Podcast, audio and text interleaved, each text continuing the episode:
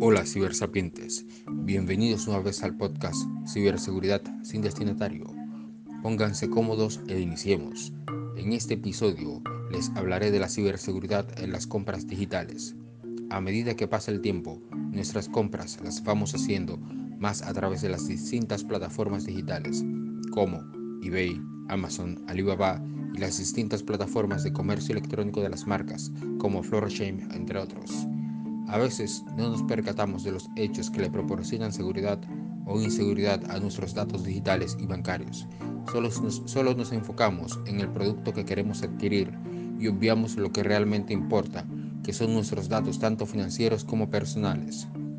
Una de las cosas que debemos observar cuando decidimos comprar a través de plataformas no conocidas son sus reviews en la red, como por ejemplo qué tiempo tiene funcionando y sus factores negativos y positivos por usuarios.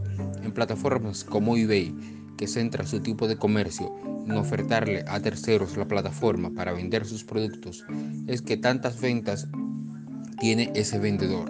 Verificar sus reviews positivos y negativos.